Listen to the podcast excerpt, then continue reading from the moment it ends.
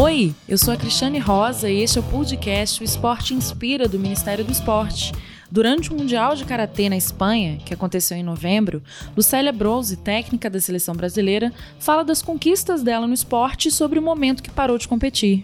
Toda a minha geração sempre sonhou né, com as Olimpíadas, sempre foi um sonho, é o sonho de todo qualquer atleta. Porém, é, quando eu decidi parar de competir, estava muito longe ainda. A gente não tinha nenhuma perspectiva de entrar, né?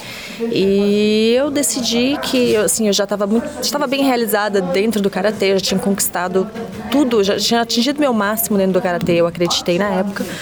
E foi uma decisão muito consciente assim, né? Eu torcia muito para que entrasse, mas ainda era uma decisão distante. Então, assim, a próxima votação seria só em 2016, né? Como foi é, há dois anos. E eu parei no final de 2012, né? Depois do Campeonato Mundial de Paris, eu decidi parar.